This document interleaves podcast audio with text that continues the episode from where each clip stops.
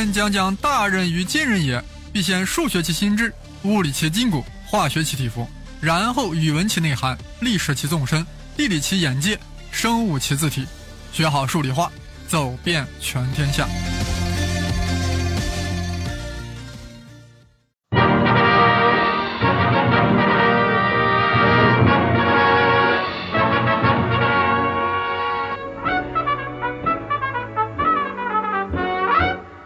敦刻尔克，各位朋友，大家都看这部电影了吗？是不是有点失望呀？本来我们期待的是一场史诗般的大撤退，即便不是英雄主义的，也应该是惨烈的、震撼的。但生栗子老师在看这部电影的时候，整个感觉就是不自在、不顺畅，而且还很压抑。那两个士兵登上船后，老是在递眼神，觉得他俩想干点啥。我还以为他俩是德国间谍，结果啥都没干。就这样一个第二次世界大战的重大战役，排成了几个普通士兵、几个普通船工的琐碎故事。这大概就是导演克里斯托弗·诺兰所追求的表现手法，让我等观众看了觉得很没劲，看完很不爽快。再加上整个电影连个女主都没有，那可真是没劲。难道导演不懂得独阳不长的道理吗？我觉得这部电影应该这样拍：电影一开始。背景音乐是舒缓的，是俯视镜头，展现的是马奇诺防线，一个浑厚的画外音在陈述。马奇诺防线，一个有着奇怪承诺的防线，它长达四百公里，纵深六公里，横亘在法国与德国的边界。它给法国人一个奇怪的承诺：它固若金汤，可以抵御德军的任何进攻。突然，音乐变得紧张了起来，画面转向了德国总理府。希特勒与一帮高级军官正在对着一幅巨大的军用地图指点江山。希特勒由陈佩斯来扮演。希特勒指着马奇诺防线一阵怪笑：“这个防线就是聋子的耳朵，罗斯福的腿，摆设而已。”旁边军官一脸懵逼。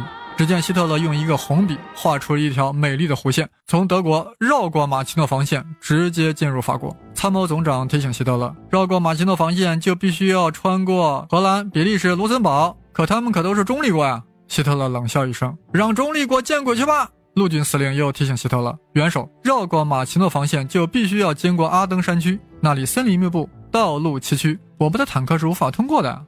希特勒听后大怒，双手握拳举在半空，歇斯底里般的说了一句：“Nothing is impossible。”我们的黄色计划很黄很暴力，一定能成功。画面突然转向了英国王宫，时间是一九四零年五月十日。英国国王乔治六世正在召见一个人，这个人的形象我们非常熟悉——温斯顿·丘吉尔。国王要求他阻隔。是的，就在这一天，丘吉尔成了英国的首相。突然，画面又切换到了马奇诺防线，还是在五月十号这一天。是这一天的清晨，一百三十六个师的德军。以三千多辆坦克作为开路先锋，绕过了马奇诺防线的北端，穿越了曾被认为是坦克无法穿越的阿登山区。此时的电影画面必须要把这个大场景展现出来，必须要用俯视镜头，背景音乐必须用神圣的战争。在强大的德军面前，荷兰、比利时很快投降了。于是乎，德军贯穿法国，将马奇诺防线远远地抛在了后面。电影中要不断的用地图来展示德军的进军路线，同时这张地图又是透明的，因为后面还要展示英法联军的溃退。画面再次转向英国唐宁街十号的丘吉尔，他紧锁眉头，抽着旱烟袋，对周围的军官说：“我们的军队与索姆河以南的法国主力的联系已经被切断了，这个仗没法打了。德军的闪击战实在是太厉害了，尤其是古德里安的坦克集群，简直就是摧枯拉朽。”在座的各位一片沉默。丘吉尔接着说。失败已经成定局，我们现在任务就是把英军从法国撤回来。有一位在座将军站了起来，用非常标准的伦敦腔表示反对。在法国的三十万英军实力尚存，还没有与德军大规模作战。驻守马奇诺防线的法军也是毫发未损，索姆河南岸的法军更是实力犹在。为什么要急着逃跑呢？如果这三支力量一起夹击突入法国境内的德军，令之首尾不能相顾，就可以将纳粹全部歼灭。为什么要逃跑呢？更何况英法还是盟国，岂有盟国遭到入侵，盟友率先逃跑之理？丘吉尔脸色阴沉了下来，他猛吸了一口大烟袋，然后猛地吐了出来，气哼哼地说：“这位将军，你在卖萌吗？盟国，你知道什么叫盟国？那法国跟波兰还是盟国呢？那德军闪击波兰的时候，法军在做什么？”他们躲在马奇诺防线后面，在观战、观望波兰被德国和苏联分割占领。听没听过？没有永远的朋友，只有永远的利益。这可是我们英国人说的，帕麦斯顿说的，可不是我说的。丘吉尔越说越激动，将脸转向了大家。我们不能为了法国拼光了自己的老底，我们必须要把精锐撤回不列颠，捍卫我们的 home，捍卫我们的祖国。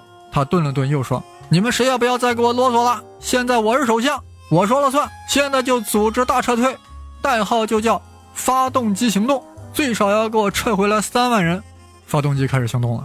画面上黑压压一片片的英法联军一路向西，集中向敦刻尔克撤退。一个头戴贝雷帽、脸颊瘦削的将军出现在画面上。一个通信兵向他报告：“蒙师长，我们第三步兵师已经被德军包围。”蒙师长萌萌地笑了笑，轻声说道：“向全师传达我的命令，今晚就出发。夜色降临，全师分成六百辆车辆，不准开大灯，实行严格的灯火管制，只是在所有军车的减速器上都涂一层反光油漆，用隐蔽在后挡泥板上的小灯照亮。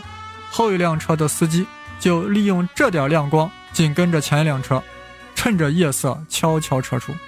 就这样。”第三师夜行六十公里，跳出了德军合围，并赶到了德军前面，还组织起了坚固防线。蒙师长再次亮相，我们身后就是敦刻尔克，我们要让友军先撤，我们就在这里做肉盾，我蒙哥马利就是最后一张肉盾。士兵听后无不感愤。此时德军正在从西南东三个方向向敦刻尔克步步紧逼。此时的英法联军在敦刻尔克地区三面受敌，一面临海，处境非常危急，唯一的生路就是从海上撤往英国。镜头切换到德国的坦克集群，古德里安将军飒爽英姿，踌躇满志，命令德军休息休息两天，然后全歼敦刻尔克的四十万英法联军。但就这两天，给英法联军的逃离提供了机会。两天后，正当古德里安再次启动致命的进攻之时，英军突然组织了一次反击。出其不意地重创了快速推进中的德军。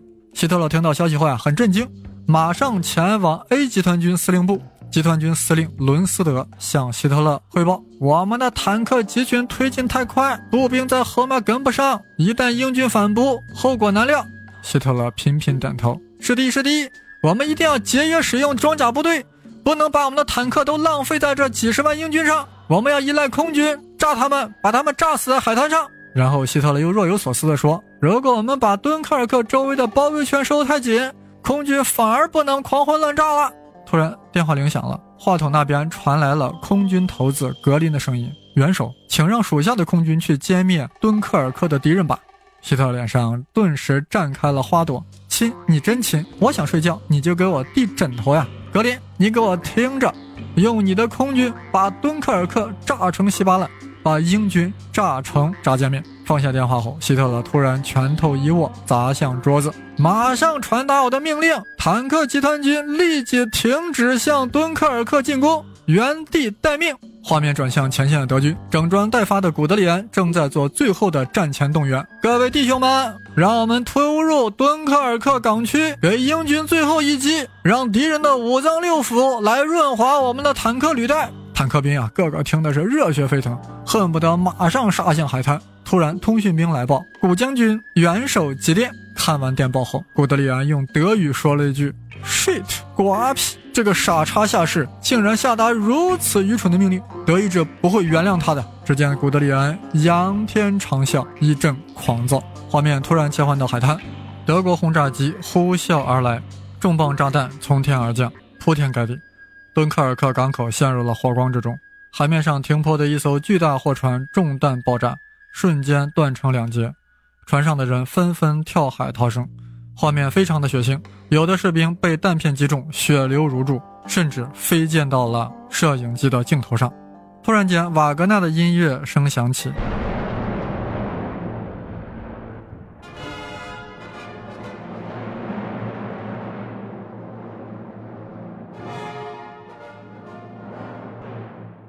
两杯红葡萄酒撞在了一起，原来画面又切换到了希特勒住所，一个布置的很温馨的住所。希特勒面露绅士般的笑容，坐在他对面的是一位面容姣好、气质不俗的女性。各位都已经猜到了，那就是艾娃。艾娃充满了柔情地说：“Darling，战争正在进行，你怎么有空来陪我呀？”希特勒自信地笑了笑：“一切尽在掌握之中，底下的伙计们是很卖力的。”艾娃说：“你可不要轻信格林哟，那头肥猪只会吹牛。”艾娃，你有所不知，空军怎么可能消灭英军呢？我这是故意放英军一马呀！哦喂，你什么时候变得发善心了呀？穷寇莫追，我要是真的全力追击，岂不是鼓励英军负隅顽抗吗？我现在只是在轰炸，就是在催促他们赶快逃回英国。英军一逃跑，英法联盟就算破裂了，法国一定会很生气，这一生气就会向我投降。哦，really？不信你等着瞧。那我还有一个问题，darling。你什么时候娶我呢？人家都不小了，等法国、英国都投降了，再等苏联也被我踏平了，我就娶你过门，咱们就过凯旋门，在红场举行婚礼。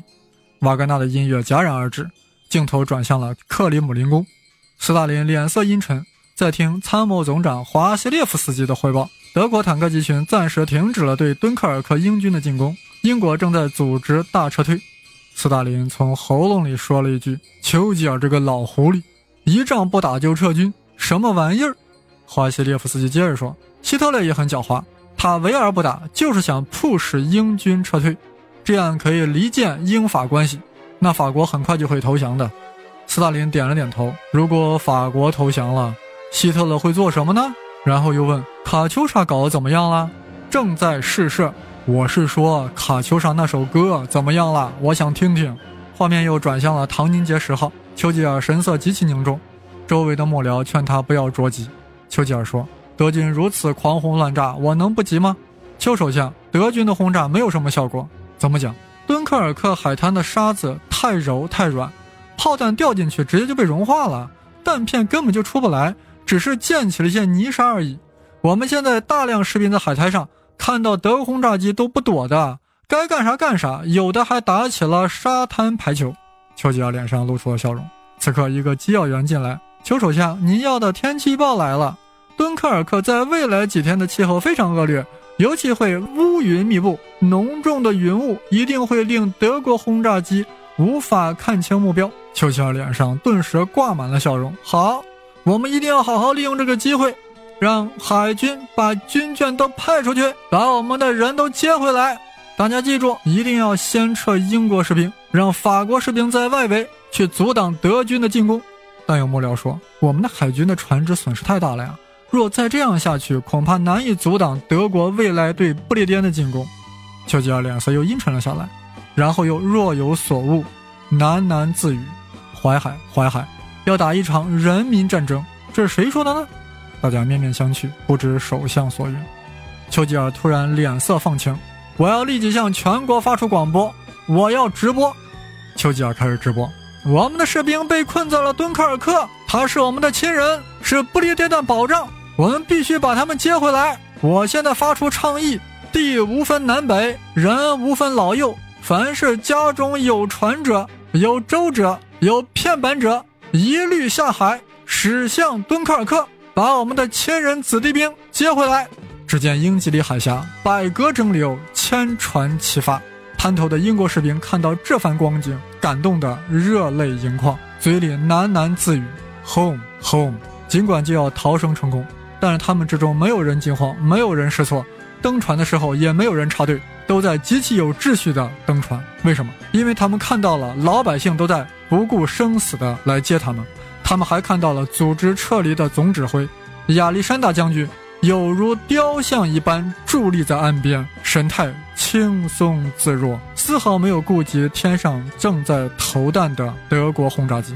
此刻，屏幕上一边显示着千百只小船满载士兵返回不列颠，同时展开了流动字幕：敦刻尔克大撤退是人类战争史上的奇迹，共有三十三点八万人成功撤出。其中，英军二十一点五万人，法军九点五万人，比利时三点三万人。然后屏幕一分为四，同时出现了四个画面：丘吉尔面带微笑，希特勒面带微笑，斯大林一脸茫然，戴高乐满脸萧瑟。屏幕继续打出字幕：重要通知，各位朋友请注意，生老师的微博已经改名了，从过去的生粒子改成了东方胡先生。我们可以清晰的看到。那“生”是带竹字头的“生”，仿佛蒙哥马利头上的贝雷帽。想要进一步了解敦刻尔克最新战况的朋友，还可以加微信号 v i c t o r s h e n g l i z i。电影最后打出了两个单词：The End。